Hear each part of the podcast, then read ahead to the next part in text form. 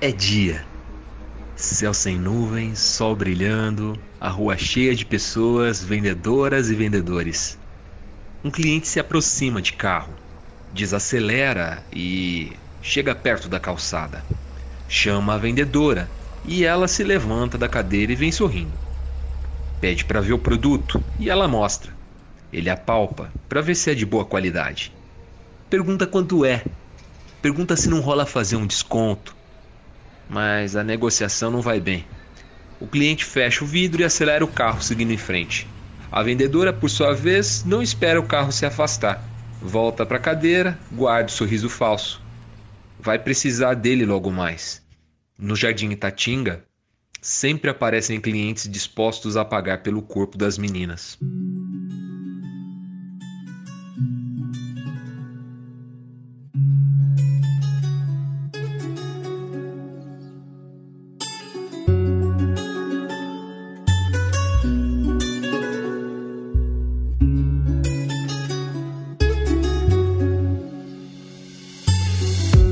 1966, os primeiros anos da ditadura militar no Brasil. Lá em Campinas, São Paulo, para promover a moral, a Delegacia de Jogos e Costumes começou a Operação Limpeza. A ideia dessa operação era livrar a cidade do meretrício da prostituição, tanto das mulheres que trabalhavam sozinhas nas ruas quanto daquelas que atuavam nos bordéis. A solução que eles encontraram? Transferir elas para uma área fora da cidade, perto do recém-inaugurado aeroporto de Viracopos, Onde antes tinha a fazenda de Pedra Branca, agora nasceu um novo bairro, Jardim Itatinga, planejado desde o começo para abrigar as prostitutas e a prostituição. Agora, quem quisesse o serviço delas tinha que percorrer os 10 quilômetros que separavam a cidade do bairro, mas as ruas estavam limpas. A Operação Limpeza foi um sucesso. Nessas cinco décadas, o bairro só se consolidou como área de prostituição. Ele tem a fama de ser o único bairro planejado para a prostituição do Brasil e a fama de ser a maior área desse tipo na América Latina. Segundo a pesquisadora Diana Helene, numa dissertação apresentada na UFRJ em 2015, haviam cerca de 2 mil garotas de programa no bairro, entre os 9,5 mil moradores. Ou seja, olha só, a cada 5 pessoas que moram ali, na média, uma é garota de programa ou travesti. Esses dados mostram que, se a ideia era criar um gueto para as prostitutas, o plano deu certo. Agora, se a ideia era realmente promover moral e bons costumes, ou livrar as pessoas de uma vida degradante, não deu certo. Mas será que a prostituição é uma sujeira que precisa ser limpa? Ou é uma profissão digna como qualquer outra? E o pecado de uma garota de programa, ele pode ser limpo? E o pecado dos clientes delas? É isso que nós vamos analisar nesse e no próximo programa. Meu nome é Rogério Moreira Júnior e seja bem-vindo a mais uma edição do Fora do Éden.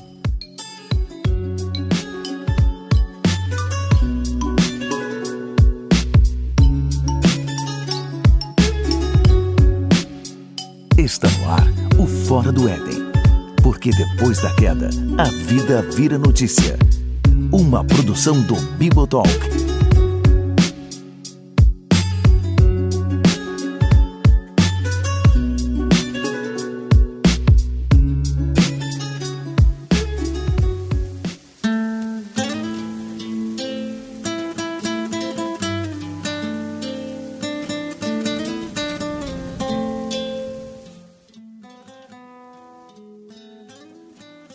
André queria ir para Haiti.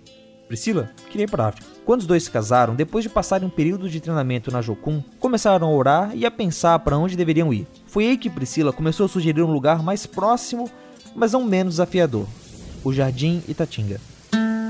E aí Deus começou a colocar um amor no nosso coração pelas meninas, pelos travestis lá e e a gente fez um evangelismo e Deus falou que ia dar filhos e filhas pra gente lá dentro, sabe? Que, tipo assim, que aquelas muitas meninas iam se tornar como se fossem nossas filhas, assim, né? E a gente começou a entender que era algo mais sério, que não era só um evangelismo, que ele queria algo mais sério pra gente lá. André e Priscila trabalham no bairro desde 2014 e cuidam do Ministério Páginas Novas. E a gente começou é, ir adiante, né? Começamos a é, orar, começamos a ir lá mais vezes. Em 2014, a gente conseguiu fazer o primeiro trabalho dentro de uma boate. A gente conheceu uma dona de uma boate e, é, e no dia 8 de março, que é o dia da mulher, E a gente queria fazer uma coisa especial para elas, né? É, e a gente fez um café da manhã dentro dessa boate. É, com tudo de bom, assim, sabe? Com pão caseiro, granola, iogurte, fruta e tal. Aquela mesa top, assim. E levamos massoterapeuta, esteticista, tinha um psicólogo, foi com a gente também, para dar um atendimento para elas, assim, no Dia da Mulher especial. Elas poderiam escolher o que, que elas queriam e tal. E isso foi, foi muito bom, assim, a gente pegou uma amizade muito grande pelas meninas, amizade com a dona da casa, e ela disse que a gente poderia ir quando a gente quisesse, né?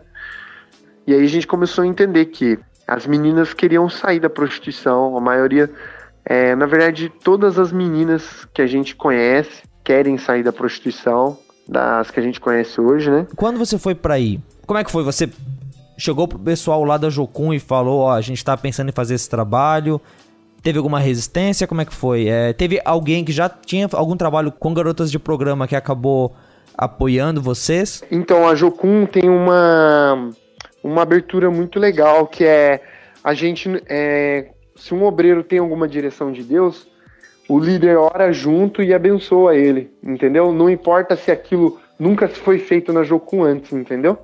Por isso que existe tantos trabalhos diferentes dentro de Jocum trabalho com crianças, com moradores de rua, com todo tipo de público, com todo, todo tipo de estratégia, né?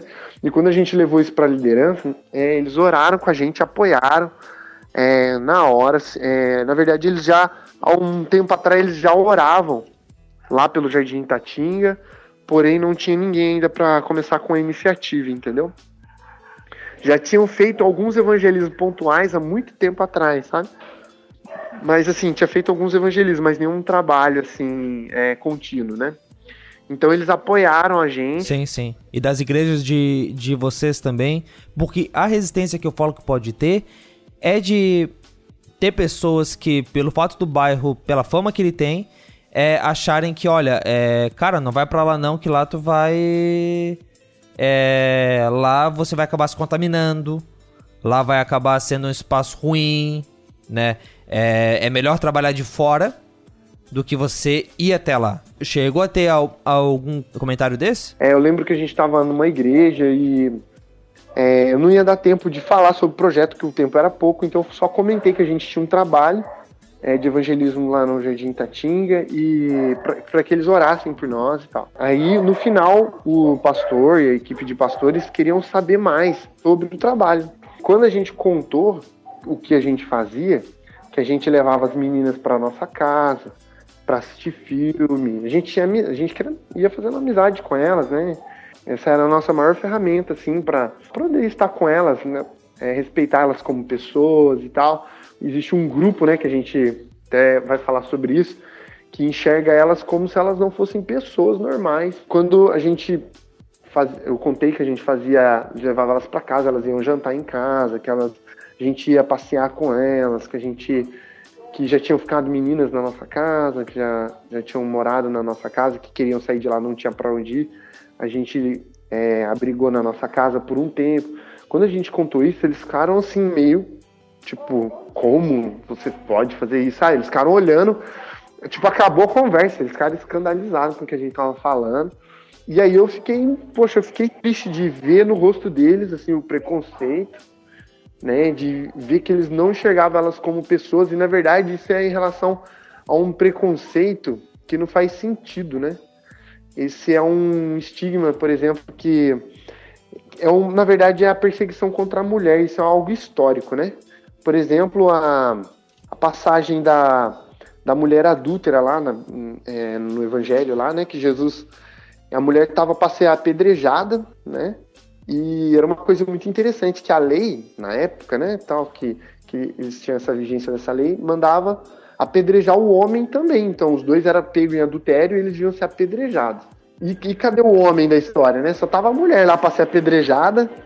E, e é, os historiadores dizem que era normal o homem que cometeu adultério com ela ir junto para apedrejar ela. Entende? Cara, é, é uma coisa tensa, né? E era normal. Isso não mudou. Isso não mudou com o tempo, porque a única pessoa apedrejada é a mulher hoje. Se a gente, por exemplo, se a gente fala prostituição, no que, que a gente pensa? numa mulher. Concorda? A gente só pensa na mulher, sendo que os dois são responsáveis pela, pela prostituição igual. Como, por exemplo, é, eu, se eu perguntar para você ou para qualquer pessoa, falar assim: ó, você conhece algum homem que já frequentou um centro de prostituição? Um conhecido, pode ser um rapaz do seu serviço, um familiar, um colega da escola. Todo mundo vai falar: ah, eu conheço. E se alguém fala que não conhece é porque é inocente. não sabe, que normalmente em volta deve, tem pelo menos um homem que já saiu com uma menina de programa, já foi num centro de prostituição. E se eu perguntasse para esses pastores ficarem escandalizados, falasse assim, olha, como que você evangelizaria esse homem? Ah, eu falei, ah, normal, falaria de Jesus para ele. Eu falei, você levaria ele na sua casa? Ah, levaria. Eu falei, qual que é a diferença entre elas e eles? Ele participa da mesma prostituição que ela, ele é tão responsável pela. Ele, na verdade, ele é mais responsável pela prostituição do que ela. Porque se não tivesse alguém que pagasse, ela não estaria lá. Entende? Então, assim, é uma coisa sem sentido, é uma, assim, uma, é uma mentalidade assim, que é, coisifica as pessoas, né? Torna as pessoas em coisas, assim, é tipo, se a pessoa comete um tal é, pecado ou alguma outra coisa, ela é considerada um algo assim de outro planeta. Sendo que não é assim que Jesus enxergava, né? Hum, então, é, se trata de, da desumanização, assim, das pessoas e da mulher, né? Então, assim, uma, é algo histórico. Então, eu não sei, na verdade, quando eu contei isso pra ele, eu não sei o que, que eles imaginaram que a gente fazia. Né? Ele, se, ele achou que a gente passava de helicóptero lá em cima, jogando folhetinho por cima do bairro. Passava de carro ele, rápido, jogando os folhetos e. Ele deu um tapinha nas minhas costas e disse assim: é, irmão, tem que estar muito preparado, porque vocês estão mexendo no ninho do diabo. É, e eu fiquei pensando depois, né? Eu não sei se o diabo bota ovo, mas eles falam que o Jardim Tatinga é o ninho do diabo, né? É, a serpente, né? A serpente bota ovo, né? É. cara, é incrível. Cara, como pode? Como que. Assim, eu fiquei, eu fiquei muito mal, assim, em ver a reação deles, né? E saber da, assim, da, dessa mentalidade. E é, eu enfrentei algum tipo de, de, de resistência nesse, é, nesse sentido. Eu acho que essa história aí da, do choque desses pastores tem muito a ver com aquela ideia do pecadinho e pecadão. André Menezes, que você acabou de ouvir aí, participa do podcast Lado a Lado, aqui do bibotalk.com, e mora lá em Campinas. Ah, eu menti ontem pro meu vizinho, ah, isso é uma mentirinha que eu contei. Mas não, ó, a pessoa trabalha com prostituição, a pessoa é uma profissional do sexo, é uma prostituta, enfim, dê o nome que você quiser dar. Fica aquela coisa, meu Deus do céu, tipo, cara, as duas pessoas estão errando, tipo, né? Somos salvos pela graça. Exato, exato, é exatamente isso. Eu acho que é, é uma. É uma hipocrisia, na verdade, do ser humano, né? De sempre é, enxergar o outro como o pior. E eu acho que isso é uma. É um, na verdade, é um desejo de aplacar a própria culpa, sabe? É colocar a culpa no outro. Então, essa. É, isso é o que, é, que acontece mesmo assim. André, queria aproveitar que a gente estava falando sobre uh, mulheres e como a mulher é vista pela sociedade. Queria saber de você como que a tua esposa viu esse ministério que vocês é, iniciaram no Jardim Itatinga. Como que foi para ela? Como que ela encara esse ministério? é muito legal essa pergunta, né? Porque isso, assim, eu falo que Deus é muito sábio, que normalmente a gente está acostumado a Deus falar com o homem primeiro, às vezes, né?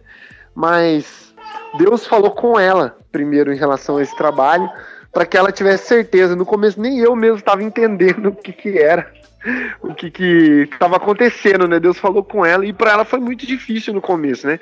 Porque a gente tinha um mês de casado. Imagina você com um mês de casado, você e a André, com um mês de casado levar seu marido para um lugar onde as mulheres ficam todas peladas, duas, né? E lá no Itatinga não é igual normalmente é, na rua, na, na, rua normalmente você vê, passa ali, você vê uma, uma menina assim com uma saia curta, alguma coisa assim. Lá não, as mulheres, se você for agora, que é de manhã, vão ter mulheres de calcinha, ou sem calcinha, sem sutiã, no meio da rua, assim, qualquer horário, é um lugar aberto, não é nem um condomínio fechado. É, então é bem diferente. Então, para ela, assim, foi. Deus falou com ela e eu não tava entendendo nada. Falei, como assim? Aí não ia pro Haiti ou pra África. E aí Deus começou a falar com a gente e tal, e começou a confirmar, e mesmo assim ela resistiu um pouco, Falou, poxa Deus, não vai dar, tipo, tipo, acho que qualquer mulher pensaria isso, né? Chegar num lugar onde tem muitas mulheres, como que meu marido vai reagir a isso tal. Como que os outros vão me enxergar sabendo que eu tô lá como missionária e não como uma profissional do sexo, né, que trabalha ali. É, exato. E, e na verdade, falar a verdade para você, quando você entende o porquê a menina de programa está na prostituição, cai a sensualidade e você sabe que ela não tá ali, nossa, que delícia que eu tô fazendo isso aqui. É, você perde todo esse sentido. E eu falo para você, é, eu me sinto mais tranquilo lá do que em outros lugares. As meninas que a gente conhece, as amigas que a gente tem lá, elas me respeitam mais que outras mulheres em outros lugares da sociedade, em outros setores da sociedade, entende? É, eu posso às vezes ir num mercado, uma mulher vê que eu tô com uma aliança, e, sei lá, fica dando em cima de mim, ou olha, alguma coisa assim me, me desrespeita, faz alguma provocação, por exemplo. E lá, entre as nossas amigas lá, nunca tive, tive uma, um desrespeito, assim, entendeu? Então, isso é uma hipocrisia, assim mesmo. É uma... Existe um pensamento que as mulheres são perversas, que é lá, não sei o que e tal, e não é bem essa realidade, não. Entende?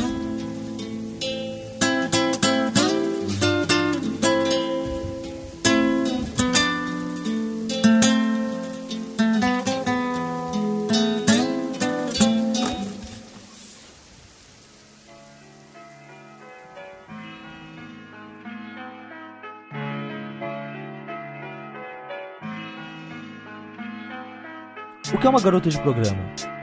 Uma vítima? Uma pervertida? Uma mulher má? Ou uma profissional emancipada, empoderada? Todo ponto de vista é a vista de um ponto, né? Então, da onde a gente enxerga. É, é, na verdade, eu não tinha um conceito assim. Eu, eu não sabia como eu não. Eu não quis fazer nenhum julgamento antes de conhecer. Então, eu não tinha nenhuma opinião muito formada em relação até conhecer elas, né? Então, depois que a gente foi, em relação a essas três, eu queria pontuar é, um pouco sobre cada uma, ajustar em relação que algumas têm alguns pontos de verdade, alguma. É, então, na verdade, as três têm, na verdade, mentiras, assim, na verdade, se a gente for enxergar. Ela. Vamos trabalhar com as que eu não concordo primeiro. É, a, eu vou falar com a segunda. A segunda, que é aquela mulher má, né? Essa aí é, é mais é uma visão de pessoas assim ignorantes ao, ao assunto, né? São pessoas assim que têm uma, uma mentalidade assim que não tem nada a ver com Jesus. Não importa se ela é cristã ou se ela não é cristã, se ela tem essa mentalidade que tem que ela é uma mulher má, que ela é perversa, que eles falam que é uma mulher vagabunda, que é uma mulher vadia, que não gosta de trabalhar. Se você sair para perguntar na rua, muitas pessoas vão responder isso. Eu acho que, é um, que ela é pervertida sexual, que ela é tarada e tal, uma mulher desocupada, uns pensamentos. Mulher de vida fácil, cara, essa é a pior que eu já ouvi. Mulher de vida fácil, né? Então, assim, de fácil não, não tem nada, assim, pode falar um dinheiro rápido, né? Mas de vida fácil. Então, essa mentalidade é uma mentalidade bem é uma das mais ignorantes que tem assim no sentido porque são pessoas não ignorantes no sentido jogando uma culpa sobre essas pessoas, na verdade, ignorante no sentido de não conhecer mesmo, né? E colocar esse estigma, criar um rótulo sem conhecer. E não tem nada a ver com isso também, né? É, depois, nesses quase cinco anos, é, conhecendo, convivendo, fazendo amizade mesmo. Hoje a gente tem amigas mesmo, pessoais, assim, que tem uma consideração muito grande por nós e nós por, por elas, assim, que frequentam a nossa casa.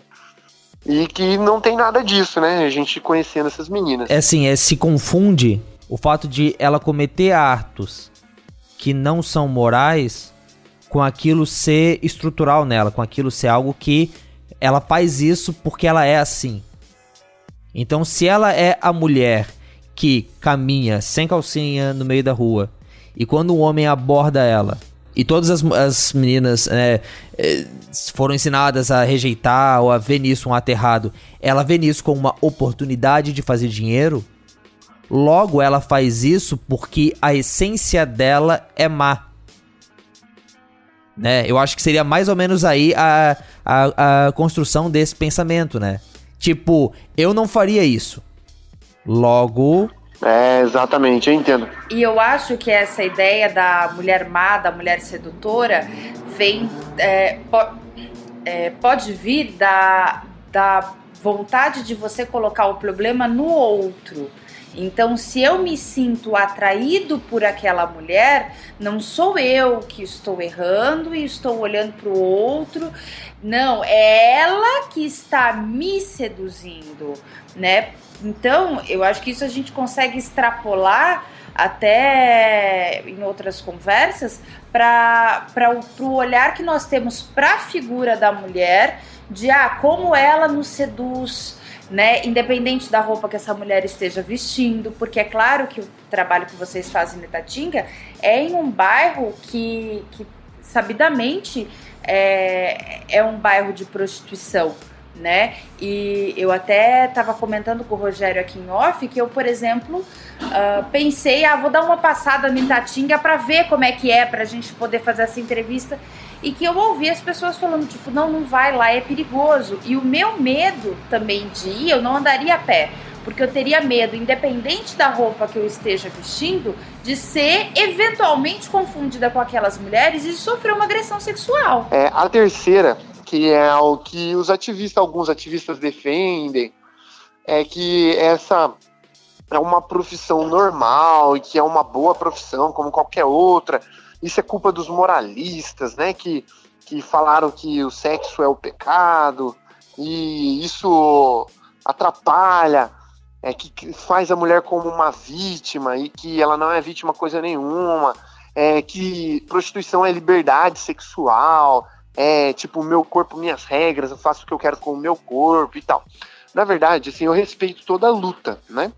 Eu respeito toda a luta, que se alguém esteja lutando pelos direitos dela, porém, existe é, alguns discursos que eu acho que, na verdade, essa terceira é uma das mais cegas. Ou, na verdade, não são cegas, às vezes sabem na realidade, mas estão levantando alguma.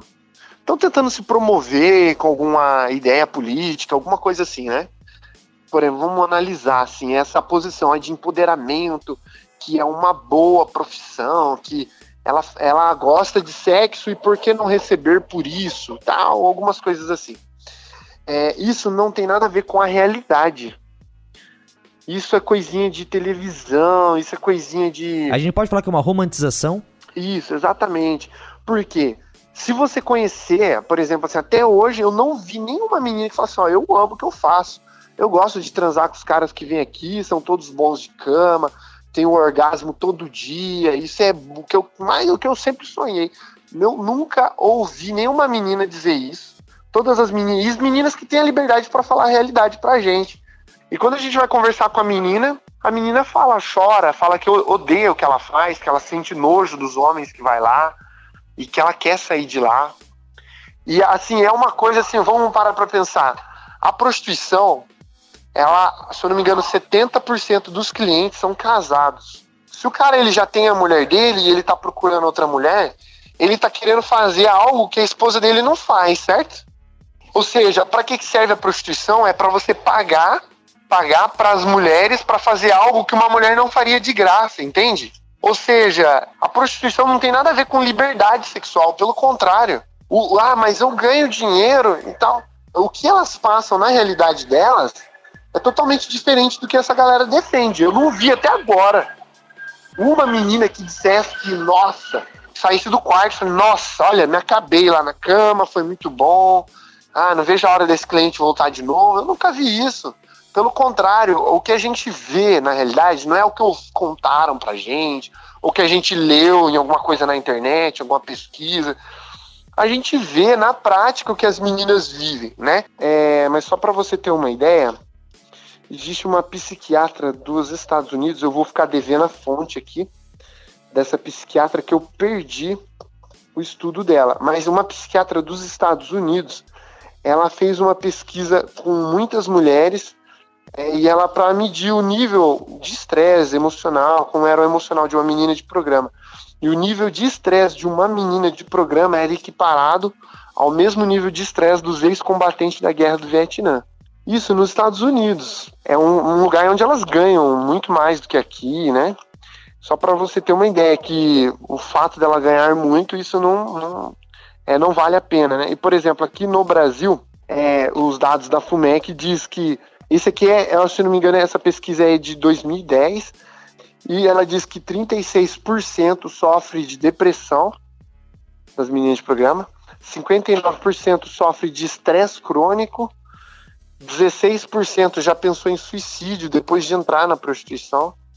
Então, assim, é uma coisa bem, bem maluca, né? Só para você ter uma ideia, o que a gente vê lá na realidade, o que as meninas passam é, em relação a esse estigma, ah, poxa, a menina gosta do que faz. Primeiro lugar, se alguém quer levantar essa bandeira de liberdade sexual, cara, então no mínimo ela vai falar, ela tem que fazer sexo com quem ela quer. Para primeiro coisa de conversa. Outra, se o assunto for sexo, mulher para ter sexo ela não precisa estar na prostituição. Ela consegue ser só o que ela quiser, com quem ela quer. A mulher, ela vai, ela, ela consegue, ela seduz o cara e o cara, homens, principalmente aqui no Brasil, não tem muito freio, não. Então ela consegue sexo a hora que ela quiser, certo? Então, o que que acontece? É, e agora vamos pensar um outro ponto. Você acha que na prostituição elas têm prazer? Você acha que os homens vão lá para dar prazer para elas? Ou seja, o cara é, aquela, é aquele velho ditado: eu, eu pago, você paga e você faz o que você quer não o que ela quer, entende? Você imagina quantos caras que é, saem do serviço fedendo, sujo, e vai lá ter relação com essas mulheres. Então, assim, que vai lá e você acha que esses caras vão se preocupar em dar algum prazer para elas? Será que eles vão esperar ela ter um orgasmo? Será que o cara ali vai. Cara, primeiro lugar, que sexo para mulher é algo totalmente diferente que é para o homem, na cabeça da maioria dos homens. Se você for pesquisar em site das mulheres aí, o quanto as mulheres estão insatisfeitas com, com o sexo do homem, não só na prostituição. Elas estão insatisfeitas. Se você pesquisar aí, nossos homens, elas vivem reclamando, você olhar em várias coisas que falam sobre sexo, que, nossa, a grande maior parte dos homens não sabem fazer a mulher ter um orgasmo, que tem problema de ejaculação precoce. E você imagina na prostituição, se às vezes um, às vezes um cara casado, que ama a esposa dele, não consegue dar prazer para ela, você imagina na prostituição, o cara que tá pagando, e ele chega lá e não quer saber nada, ele quer o prazer dele, faz isso, faz aquilo, bate na mulher, ele tipo, ah. Então, assim, existe toda um, uma, uma romantização, como você disse mesmo. É normal a gente tá lá, tipo, na rua, assim, lá, né? Então, os carros ficam passando na rua, né? E aí, a hora que, que passa, por exemplo, para um carro, ele chama a menina, a menina chega, vem dançando para ele sorrindo, né? Fazendo de sensual tal. E aí o cara manda ela virar, aí o cara passa a mão nela, que muitos caras que vão lá só pra. não vão para gastar, não querem gastar, e vai lá só pra passar a mão nela. Ficar, é, tipo, ele não pode passar a mão nas mulheres no serviço dele, né? As vizinhas dele, então ele vai lá passar a mão nas mulheres. E aí ele, ou, ou quando ele vai para ter alguma coisa, ele, ele manda ela virar, como se ela fosse uma roupa na vitrine. Vira, tal. E aí, faz isso, dança pra mim. Aí ela dança. E aí, aí ele pergunta quanto que é o programa? E a menina fala, tipo, ah, 50 reais, 60. Aí ele fala assim, ah, você não tá muito caro, você não pode fazer por 30, por 20. Você não pode me dar um desconto, ou seja, querendo dizer, você não vale tudo isso. E elas escutam isso o dia todo, velho. Programa de, esse programa dura quantas horas? É uma hora? Meia hora? Como é que é? Depende, é? é? Cada menina tem, tipo, normalmente é meia hora, 15 minutos que ele tem esse tempo com ela. Entendeu? E outra, por exemplo, assim, ó, a maioria das casas que a gente conheceu, sabe o que as meninas combinam entre si? Que a hora que der 15 minutos, tipo assim, às vezes combina meia hora, né? E aí o cliente nem olha horas, né? Porque ele tá lá com a mulher, nem presta atenção quanto que ele tempo que ele tem ele entra para dentro do quarto, daqui a pouco, 15 minutos, a amiga dela vai lá e bate no quarto, fala, bate na porta, mandando sair, que já acabou o tempo dele. Tipo, elas combinam entre si para sair antes, para não ficar tempo lá com o cliente, entendeu?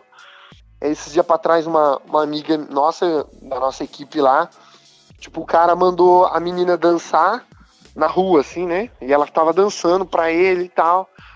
E aí ele pegou, virou as costas e saiu, deixou ela sozinha lá dançando são coisas que, que a gente não vê, né? Que não fala, que essas pessoas, esses famosos, esse pessoal que tem blog, que vai dar entrevista é, em programa de televisão, tipo de frente com Gabi, são meninas que têm fama para sustentar, que dizem que gostam, que porque elas têm fama para sustentar e ela só é famosa porque ela é diferente de todas.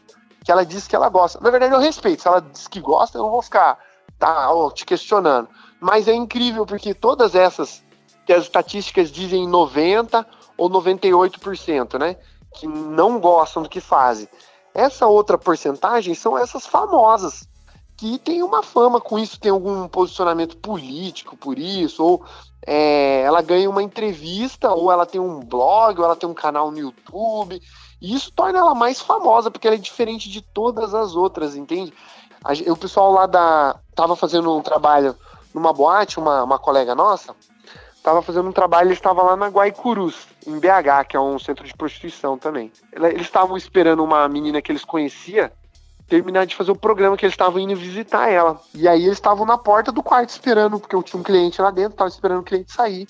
E assim que a porta abriu, tipo assim, eu, o cliente já tinha terminado, né, o serviço, e ele deu de cara com o pessoal lá fora, viu que tinha gente esperando ela, que tipo, seriam uns amigos dela que estavam ali esperando ela. E tinha menina e menino juntos esperando ela, sabia que não era cliente. E, é, e o cara, o cliente, não se preocupou em na frente dos amigos dela pegar e jogar a camisinha no chão e jogar o dinheiro na cara dela. Como se ela fosse um lixo, como se ela fosse nada. Entende? Então, é assim. Ah, eu quero. Nós estamos lutando por respeito, por dignidade e tal. Tipo assim, ó. Primeiro lugar, eu, o que eu mais quero para elas é respeito. Assim, independente se ela quiser continuar nessa escolha. Enfim. Respeito é. Eu acho só que essa luta não vai gerar respeito. É, registrar carteira para elas não vai mudar a mentalidade do homem que sai com ela. Entende? E lá na Guaicurus, se eu não me engano, eles fizeram um abaixo assinado, uma vez que eles estavam querendo é, fazer um. É, foram uns ativistas, né? Lá e falar que queriam fazer um abaixo assinado para elas assinar carteira como meninas de programa, tá? Eles estavam fazendo um, estavam querendo fazer um movimento. Eles fizeram, as meninas de programa, se eu não me engano, mais de mil meninas fizeram, assinaram um abaixo assinado dizendo é, esse fulano de tal, não sei se é legal citar o nome do político, mas assim, é um político que você sabe que defende isso, bem famoso, né? De esquerda e tal. E eles fizeram um abaixo assinado dizendo: ele não nos representa, nós não queremos isso. Não, nós não queremos. Uma menina ela disse assim, ó, quando eu precisei do serviço do governo para me dar é, condições financeiras para eu poder estudar, para minha família ter de, de eu não precisar começar a trabalhar criança, eu não tive. E agora eles querem registrar minha carteira como menina de programa. Eu desafio qualquer pessoa a sair e fazer uma pesquisa pessoalmente, velho. Se você quiser ir lá no Itatinga comigo, qualquer pessoa, eu convido para ir lá e perguntar para qualquer menina fazer uma pesquisa lá e quantas vão falar que quer uma carteira assinada. Então isso aí já é uma mentira e não parte delas, parte de pessoas que têm desejos políticos, enfim. E por outro lado, eu também não quero desrespeito com elas. Não é isso que eu levanto, não é essa bandeira. Porém, dizer que é uma profissão legal, por exemplo, eu gostaria de conversar com alguém que defende esse ponto de vista, que as meninas que estão uma profissão normal, que é uma boa profissão, e que são uma profissão como qualquer outra é eu chegar para a pessoa e falar assim, ó, é, quanto que a sua mãe cobra para fazer um programa? A pessoa ia ficar, como que você tá falando? Para muitos ia soar como uma ofensa isso. Aí, tipo, o que você tá falando comigo? Tipo assim, eu falo, oh, você tá falando que não é uma profissão normal? Não é a mesma coisa que eu perguntar para você quanto que você cobra para cortar o cabelo, ou quanto que você cobra uma consulta, ou quanto que você cobra um serviço. Não é a mesma coisa? Por que, que você tá ofendido? Você tá ofendido que é com você, mas você tá dizendo que é uma profissão normal, elas ouvem isso todo dia. Por quê? Só para é, elas passam isso diariamente, todo dia. Entende? Como a gente estava dentro de uma boate, a gente tinha acabado de chegar, a gente estava indo levar um bolo para uma, uma menina lá, que a gente que é amiga nossa. E a gente chegou lá, a gente assistiu um filme e tal, era no final do expediente, tinha uma menina que a gente conhece que ela estava no quarto com o cliente. O cliente saiu e ela saiu correndo atrás dele, querendo bater nele. As meninas seguraram ela, nossa, ela falou que queria matar o cara, porque o cara fez alguma coisa com ela que ela tava se sentindo um lixo. E isso, cara, a gente vê direto. As meninas contam pra gente cada coisa, velho. Que você fala assim, cara, como alguém pode dizer que isso é liberdade sexual? Que isso é liberdade da mulher, ou do travesti, no caso? E liberdade não tem nem coisa nenhuma. Liberdade, se ela quiser liberdade sexual, essas coisas, é fazer sexo com o que ela quiser. Não tem nada a ver com prostituição. De falar, ah, não, mas eu ganho bem para isso. Cara, o fato de você ganhar bem para isso não significa que seja uma profissão. É, a prostituição, ela acaba com o psicológico, com o emocional da pessoa. Não se trata, eu não quero levar para uma parada moralista, sabe? Ah, um lado, ah, isso é amoral. Não tem nada a ver com, tipo, ah, ok, mas vamos tirar isso de fora.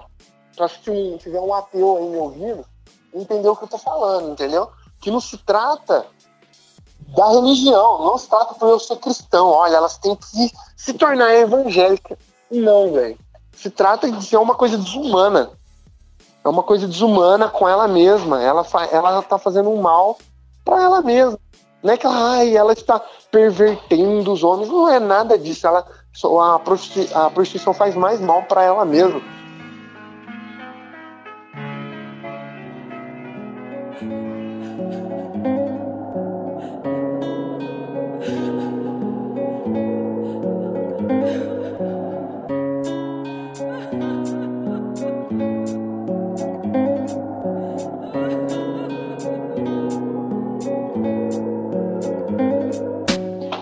uma coisa que é muito interessante. Não sei se você sabe, mas todas as meninas de programa, elas têm um nome de guerra. Ela, se você for conversar com qualquer menina de programa, ela vai dizer assim, é, é, assim, o nome é Samantha, mas o nome dela é Juliana, por exemplo. Então ela nunca dá o um nome verdadeiro, principalmente para os clientes, né? É, então, e aí eu, eu sempre assim, mas por que disso, né? Por que? De onde surgiu isso? E sendo que não é uma regra, a menina chega na boate, ninguém manda ela colocar um outro nome, ela escolhe por vontade própria, que é como se fosse uma cultura e todas colocam, mas eu, é, e eu fui pesquisar e eu entendi que isso surgiu no exército. Nome de guerra vem do exército. E no exército eu tinha um outro nome lá, que é o sobrenome. Não sei se você sabe, mas no exército você tem que escolher um dos seus sobrenomes. Você não vai ter o seu primeiro nome lá. É, o meu sobrenome é Cabral, então era chamado de Cabral. E pesquisando, eu encontrei que um dos fundamentos disso é de transformar o combatente em um outro ser, para ele poder cumprir uma missão. E se, por exemplo, se ele for para uma guerra, ele vai numa guerra, ele vai ter que fazer coisas desumanas, entendeu? Então é que inconscientemente uma forma de é, de aliviar a consciência de colocar que não era ele que fez aquilo, que aquilo era outra pessoa. Por exemplo, se eu fosse para a guerra, tivesse que matar alguém, não seria o André, seria o Cabral, ficaria um pouco mais distante. Ali usa uma farda, eles meio que robotiza o, o soldado, ele é como se fosse outra pessoa. Aí ele sair dali voltar para a vida civil, ele volta a ser o André, entende? É uma parada bem inconsciente, mas é esse é um dos fundamentos de se usar outro nome. E na prostituição acontece de uma forma parecida, só que ao contrário. A prostituição faz tão mal para ela que ela não coloca quem ela é na, naquele serviço. Quando ela vai para calçada, você vai ver uma menina sorrindo, por exemplo, lá no Itatinga. Você vê as meninas, quando os clientes estão passando, você vai ver as meninas sorrindo, dançando, se fazendo de sensual e tal. E quando a gente vai conversar com elas, por exemplo, a gente chega, tá, vai visitar uma menina, oi, tudo bem? Poxa, vamos lá no quarto, vamos lá orar por mim, por exemplo. A gente vai entrar lá dentro do quarto com ela. Cara, lá aquela máscara, aquele personagem que ela tava fazendo cai. E ela chora. Ou, por exemplo, se você vai na rua, por exemplo, é muito interessante, você tá andando na rua e a hora que o movimento para, se você vê o semblante de tristeza das meninas, é muito grande, entende? E aí, esse, em relação a esse nome de guerra que eu tava falando, é, elas não colocam quem elas é quando ela vai para cama com o cliente. Aquilo faz tão mal. E é normal, a gente, a gente uma vez estava conversando com uma mulher que ela estava bem assim, abalada emocionalmente. Ela falava assim, ela se referia a ela na terceira pessoa. A fulana de tal, entende? É, é um estado de consciência que a pessoa hum, tenta é, negar, ela tenta como fosse. Não, é como se fosse uma desassociação. Isso tem muito na prostituição, a desassociação, sabe? De quem ela é, ela fazer outro personagem. É, tem uma mulher que deu entrevista de frente com o Gabi, que ela fala que ela gosta, a Lula Benvenuti, ela fala que ela gosta, que para ela aquilo é totalmente normal, que ela gosta daquela profissão. E é engraçado que Lola Benvenuti também não é o nome dela. Ou seja, essas mulheres famosas que gostam também têm um nome de guerra. Elas não colocam quem elas é naquilo. Tipo assim, alguém já uma vez falou, não, é para não se identificar. Como assim não se identificar? Ela tá com a cara dela lá, com o corpo dela, todo nu, como que ela não vai se identificar, entende? Alguém para falar que essa é uma boa profissão, ela deve estar com algum interesse, assim. Ah, não, é por sexo. Então, por sexo, a gente desmistifica que não é verdadeiro. Tipo assim, ah, nós temos que mudar a mentalidade dos homens. Eu falo assim, ó, tratam elas mal, por exemplo. Fala assim, ó, quando você conseguir isso, você pode falar que isso é uma boa profissão.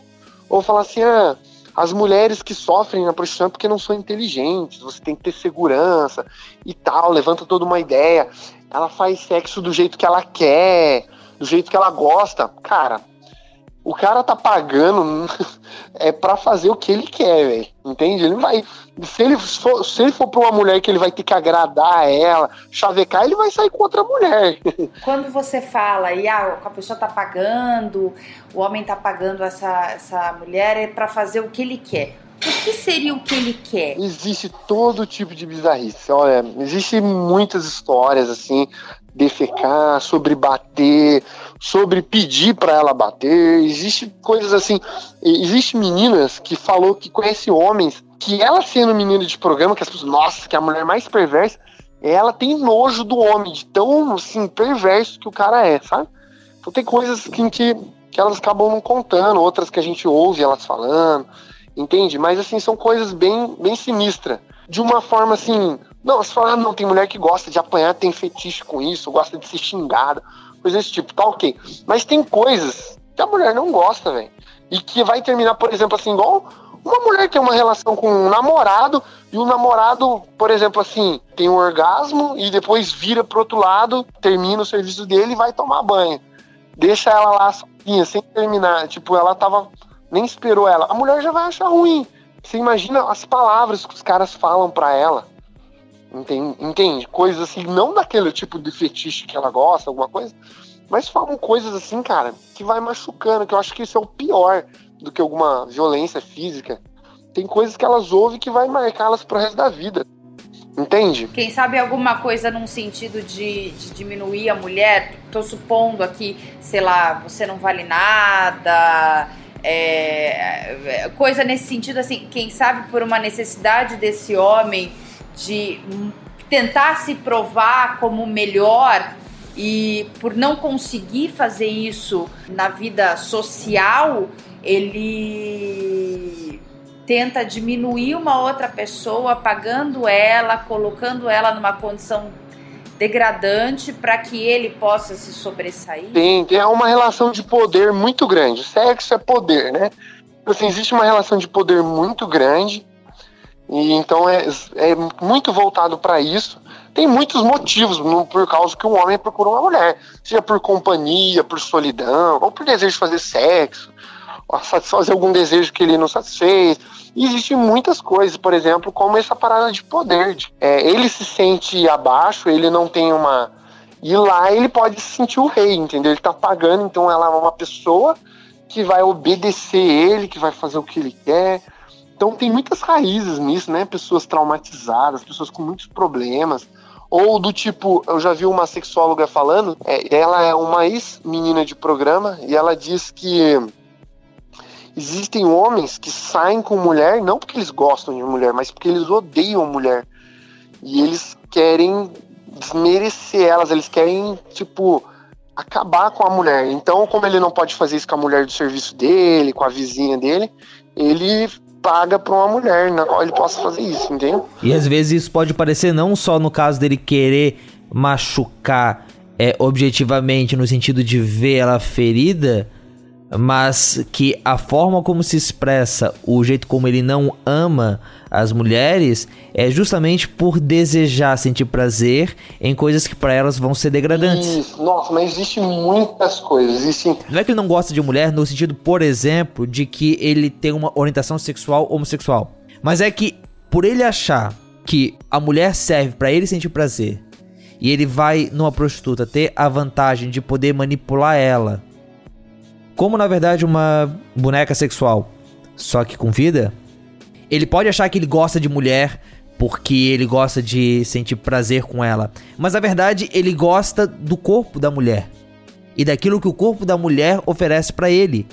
Mas a mulher que existe dentro daquele corpo, para ele, ele não se importa com ela. É exatamente isso. E existem muitos pontos dentro disso, como um, é um dos que você é, contou. Então, é, existe muito, muitas coisas dentro disso, assim, vários.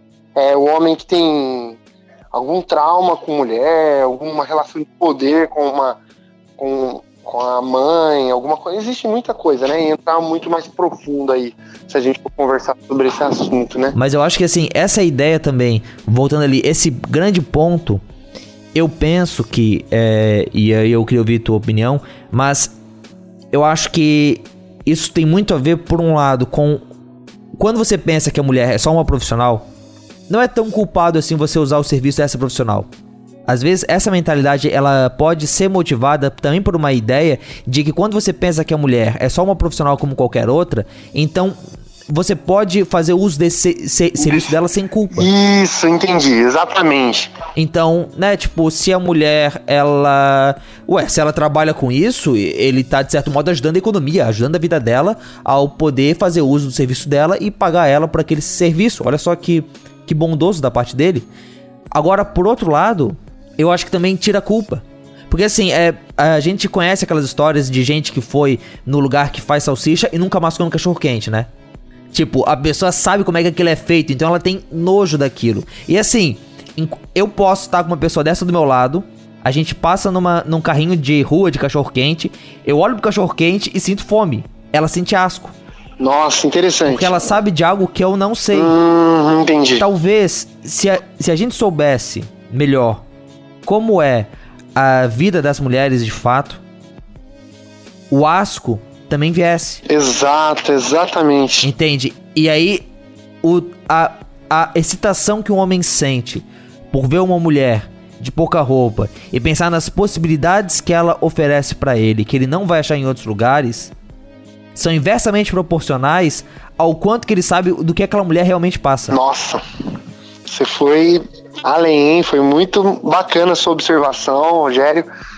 É, e é bem isso, quando a gente conhece a realidade, então assim, é, eu acho que seja chega a ser quase infantil levantar essa bandeira. Eu não que eu não respeito, falar assim, ah, é, eu não quero assim, ah, criminalizar a prostituição, é, falar que é um crime, que não é. Não, se ela é, que ela é uma ela escolheu isso como uma profissão, eu sou o primeiro a respeitar a ideia dela, entendeu? No sentido de, de, de ter isso como forma de sobrevivência eu tenho meninas que são amigas nossas que ainda são meninas de programa. Eu nunca falei para ela, ô, oh, você não tem nojo, sai dessa vida. Não, não pelo contrário. É, é, o problema é dizer que isso é uma boa profissão. Entende? Eu vou dizer, não, vamos negar, não. Ela, ela sabe o quanto é ruim, entendeu? Elas que vêm falar isso pra gente, a gente ouve. Ok, a gente oferece oportunidades, a gente ajuda elas se ressocializar, entendeu? Eu acho que tem mais a ver com a humanidade, olhar com, com o ser humano. Como existem outras pessoas que estão em outras profissões que não gostam, profissões desumanas, é, como vários trabalhadores de, é, no corte de cana. Existem outros trabalhadores que sofrem no Brasil, não só a menina de programa, né? E Deus chamou a gente especificamente para trabalhar com as meninas de programa, né?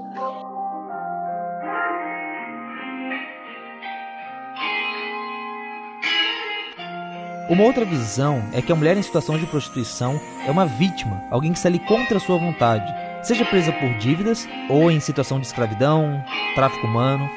Eu não acredito que ela seja essa vítima no sentido igual as pessoas acreditam, que ela é uma coitadinha, que nossa, que ela estava sem dinheiro, ela foi aliciada, foi traficada, ela é drogada, ela deve pro tráfico. Todas que a gente conhece já usou droga. Porém, eu acho que de de todas as meninas, a gente conhece hoje por volta de umas. Assim que a gente tem mais, mais amizade mais chegada, umas 20 meninas que a gente é mais chegada, assim, né? Então, assim, então todas as meninas que a gente conhece experimentaram. Uma só, só uma menina que nunca tinha que a gente conheceu, que ela, ela diz que nunca experimentou nenhuma droga, assim, né? Todas as meninas já experimentaram vários tipos de droga, assim, sabe? E não são a maioria que são viciadas então, de todas que a gente conhece, nenhuma tá lá presa por estar, tipo, refém do tráfico ou alguma coisa assim. Então, em primeiro lugar, ela tomou uma decisão de ir para lá. Ponto final. Ela toma, é uma decisão dela, ok? Porém, todo mundo toma decisão baseado naquilo que você viveu. E aí que tá o ponto que é mais embaixo, entende? Ninguém acorda um belo dia com uma família estruturada ou funcional, por mais que todo mundo tenha os seus altos e baixos na vida, mas uma vida apoiada ali por pai e mãe, tudo tranquilo, ela, ela decide, ah, nossa, completei 18 anos, vou escolher minha profissão, eu acho que eu vou para prostituição. Nenhuma, nenhum, ninguém escolhe prostituição assim, entende? E existe estatística sobre isso, e as nossas, a gente tem na verdade eu nunca tinha achado estatística, né?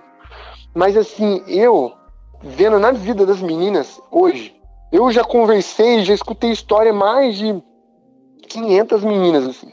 E todas elas no meio de uma conversa, tal, ela se, quando ela começa a adquirir um pouco mais de confiança com a gente, começa a se abrir, e ela fala, ela conta a história dela. E todas elas, nenhuma menina tem uma história normal. Nenhuma menina tem uma história normal. Todas elas têm uma coisa em comum. Todas, eu acho que exceto uma menina que nunca foi abusada sexualmente na infância. Todas as meninas que a gente conhece sofreu abuso sexual na infância. E são histórias de meninas do tipo assim, ó, minha mãe me trocou em troca de droga quando era criança. Meninas, tem uma a mulher, a mulher de 38 anos que a gente levou para nossa casa, ela, a mãe dela tentou matar ela quando ela tinha 15 anos. Ela fugiu de casa, foi morar na casa de uma amiga. O namorado da amiga estuprou ela. Ela teve um filho, teve um aborto. E aí ela fugiu foi morar na casa de um tio e de uma tia. Na casa desse tio e dessa tia, ela foi estuprada pelo tio. Teve um filho. E enfim, assim, uma história de onde ela passava, ela era explorada, sabe?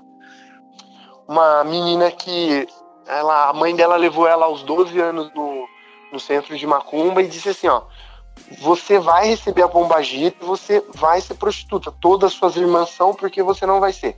Por que, que você não quer ser? Então, tipo assim, ela for, foi forçada a entrar na prostituição aos 12 anos. É assim, meninas que às vezes a mãe levava homens em casa para abusar dela desde pequena para que ela aprendesse a profissão. Entende? Então são meninas assim com histórias anormais, assim. Histórias muito difíceis mesmo, histórias assim muito complicadas, sabe? E é, alguém entra na prostituição, alguém tem essa opção como profissão depois que ela perde o senso de valor do corpo dela. Eu, a gente cristão chama de identidade, né? Quando quebra essa identidade do ser, do que o corpo dela, o limite do corpo dela é quebrado. O abuso, ele, se você for estudar isso na psicologia, ele tem um efeito devastador na alma do ser humano, né? Um trauma. E uma das coisas que ele gera é problema com autoestima. Alguns gera hiperatividade sexual, mas tá mais ligado com a quebra, a, é a perca do valor, do valor próprio, do que, por exemplo, se a mãe dela levou ela para ser abusada, então quer dizer que aquilo é normal. Então o corpo dela já ela pode usar a hora que e quando ela vai se deparar diante de uma profissão, e aí ela tá procurando uma profissão e ela pensa assim: "Ah, eu vou fazer sexo e eu posso usar o meu corpo para ganhar dinheiro", entende?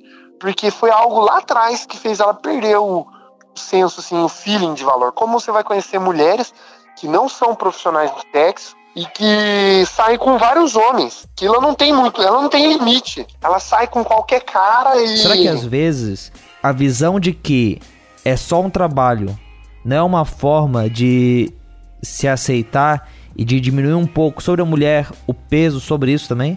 Por exemplo, se a mulher, a gente falou antes que o homem ou o usuário, uh, o cliente, ele vê a mulher como só um, um trabalho para que não seja tão pesado para ele. O fato dela ver que é só um trabalho não é uma forma de se manifestar essa visão pequena que ela tem dela mesma?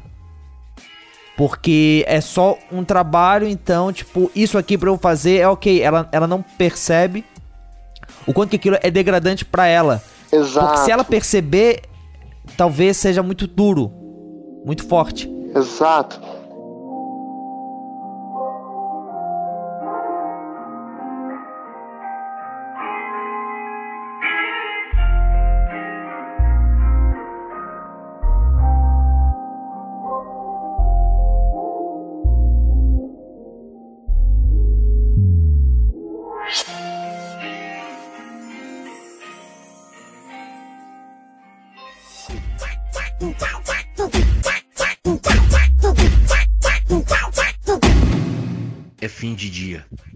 Céu pobre de nuvens, sol afundando no horizonte, rua cheia de não pessoas, tragédias e desgraças. Um promíscuo se aproxima de carro novo. Para o carro. Chama uma mulher. Ela levanta da cadeira de plástico e vem rebolando. Ele pede para se aproximar e se inclinar sobre o vidro. Ele passa a mão pelo corpo dela, medindo, e passa os olhos provando. Pergunta quanto ela cobra pelo programa e reclama do preço quando ouve a resposta. Fecha a cara, fecha o vidro, segue em frente. A mulher não espera o carro se afastar. Volta para a cadeira de plástico, guarda o rebolado falso. Vai precisar dele logo mais. No Jardim Itatinga, não vai demorar para aparecer alguém querendo alugar um bilhete para perversão.